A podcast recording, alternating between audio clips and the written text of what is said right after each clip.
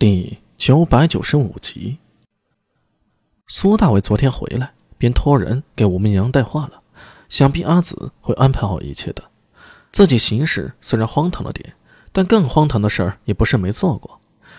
当了在陈硕珍借诡异之术行刺陛下时，自己算是救了李治，但当时并没有把李治放在眼里，出言颇有些不逊。那时是真的不知道李治后来会如何。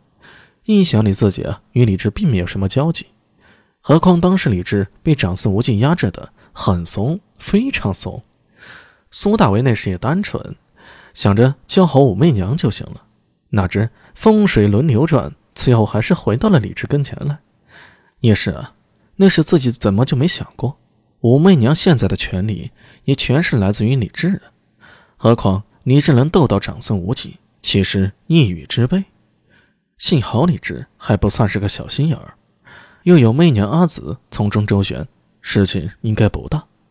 时隔近两年，难得又有兄弟们聚在一起，苏大为一边想着心事，一边听到他们有一搭没一搭的聊着长安八卦。这两年长安发生的事儿啊，也渐渐在心中有了轮廓。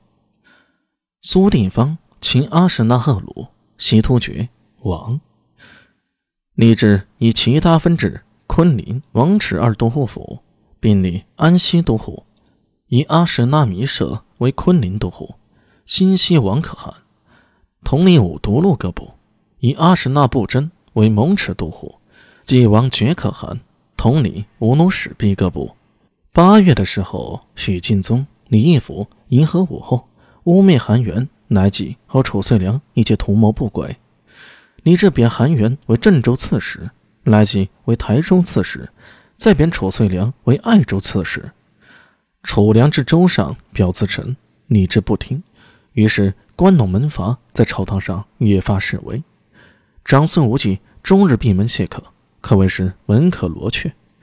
比之过去啊，简直是天上地下的差别。此外，九月的时候，李治还曾移驾东都洛阳，对外说是礼佛。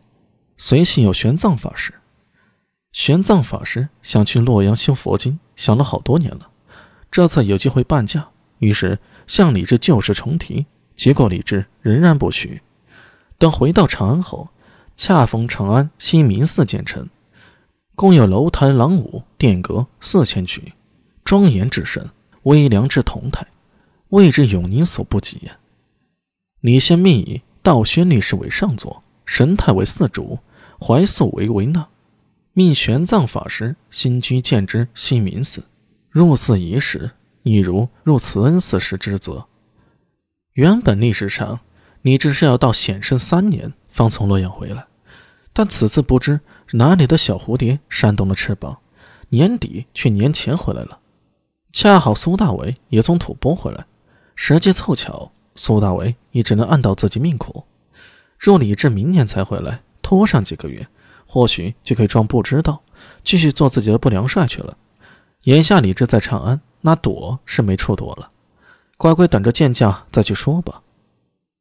哎，对了，最近我还听到一个风声。尉迟宝林今天在酒桌上话不多，似乎没放开，不过喝了半程，他终于打开了话匣子，吐露一个消息：听说。陛下有意以洛阳宫为东都，洛州官吏的品质与雍州相同。什么？满座之人除了苏大为俱是一惊。另立东都，这可不是小事儿啊！而且还另立一套行政班子，品质与雍州相同，这其中信息量可大了去了。雍州就是以长安为中心的帝都区啊！另立东都，这其中的含义嘛？